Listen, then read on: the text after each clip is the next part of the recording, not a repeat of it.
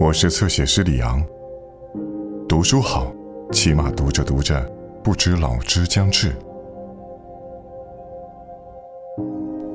生活就是理解，生活就是面对现实微笑，生活就是越过心灵的障碍，平静心性，淡泊名利。生活就是越过障碍，注视将来。生活就是自己身上有一架天平，在那上面。衡量善与恶，生活就是知道自己的价值，自己所能做到的与自己所应该做到的。生活就是通过辛勤的双手，创造巨大的幸福。雨果，莎士比亚论。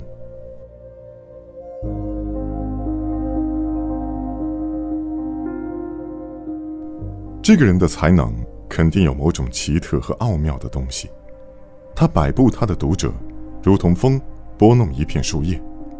他随心所欲带领着读者，在各个国度和不同时代里漫游。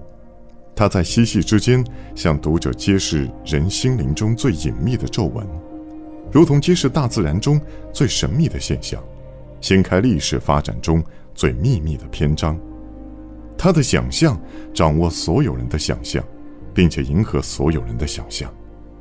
他以同样令人惊奇的真实，穿上乞丐的百结纯衣和国王的锦绣衣袍，做出各种姿态，穿着各色服装，讲着各种语言，赋予各个世纪的形貌以明智的上帝所赐予的永恒不变的特点，以及癫狂的人群所造成的多变而短暂的因素。他不像某些拙劣的作家一样，强迫过去的人物抹上我们的脂粉。涂着我们的色彩，相反，他用奇异的力量，使当代读者在几个钟头之内，又恢复了在今天如此被轻视的古代精神，好像一位聪明能干的长者，把浪子又劝得回心转意。不过，这位能干的幻术家首先要求精确，在他笔下，他从不拒绝任何真实，甚至也不拒绝那种来自描写谬误的真实。这种谬误是人类造成的，如果不是他那任性而多变的特性使人们放心，他绝不可能是永恒的。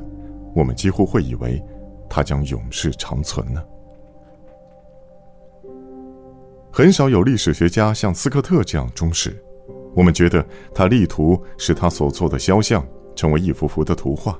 而使他的图画成为一幅幅的肖像。他为我们描绘出我们的祖先。连同他们的情欲、恶行和过失，他通过反复无常的迷信思想和缺乏虔诚的宗教狂热，进一步突出宗教的永恒和信仰的圣洁。我们喜欢看见我们的祖先带着他们那些既高尚又健全的成见而再现，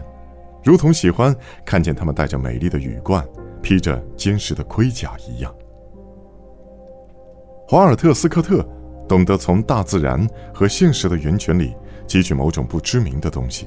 这种东西崭新崭新，他只不过装扮的如他所愿意的那样古老罢了。斯科特把历史所具有的伟大灿烂、小说所具有的趣味和编年史所具有的那种严格的精确结合了起来。他是一个奇特而强有力的天才，他想象出了过去时代究竟是什么样子。他是一支真正的画笔，这画笔根据一个模糊的影子画出了一个忠实的形象，并且是我们不得不承认，我们甚至从未见过的那些东西。它也是一颗柔软而坚强的心灵，既像蜡一样柔软，上面印记着每个世纪、每个国家特殊的标志，又像青铜一样不可磨损，能把这些印记留存给后代子孙。很少有作家像斯科特这样完满地完成了小说家对于自己的艺术和时代所负担的职责，因为对于一个文学家来说，自以为超越共同利益和民族需要之上，避免使自己的精神对当代人有所影响，把人人的利己生活和全社会伟大的生活隔绝起来，这是一种错误，而且是犯罪性的错误。如果诗人不现身，那么谁现身呢？如果竖琴的声音不去平息风暴，那么什么声音会在风暴之上升起？如果既具有古代智慧所赋予的调和人民与国王的能力，又具有近代智慧所赋予的分化人民与国王的能力的那种人，不去触犯无政府主义的仇恨和专制主义的轻蔑，那么又有谁去呢？斯科特完全不把才能用于甜甜蜜蜜的风流韵事、卑鄙恶劣的阴谋诡计以及肮脏的奇遇。出于其光荣所赋予他的本能，他感到，对于刚刚用自己的血和泪写出了人类历史上最奇特一页的这一代人，必须给予更高尚的东西。我们骚乱的革命前后的那些日子，正像疟疾病人发冷发热、心衰体弱的时候一样。那时的病态的社会，把最平淡无奇以致难以忍受的书，最愚蠢无知以致被神叛道的书，最违反人伦以致淫邪无耻的书，都贪婪地吞噬了下去。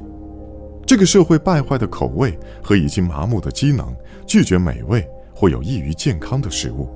这便足以解释那些拙劣或猥亵的作家，从当时沙龙里的平民和小店铺里的贵族那里。所获得的无耻的胜利。我们不屑于指出这些作家的名姓，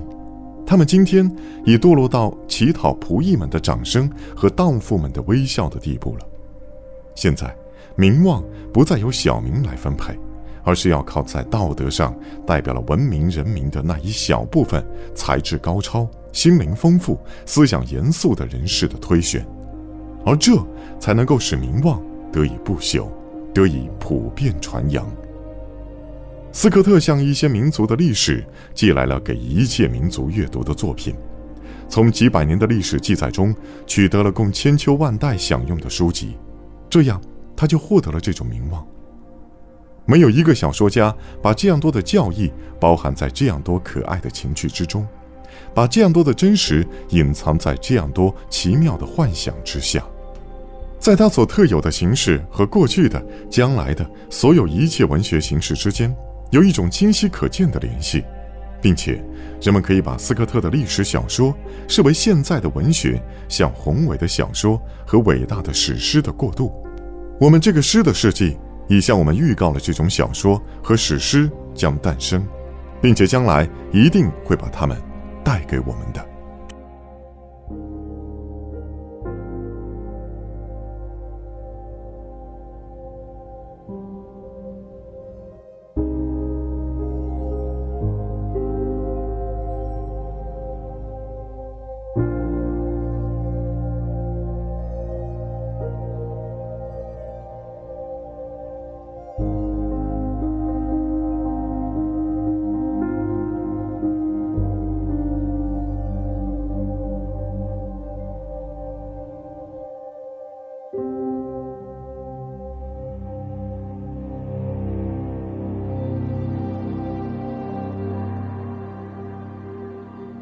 更多精彩内容，请在新浪微博、微信公众号关注“侧写师李昂”。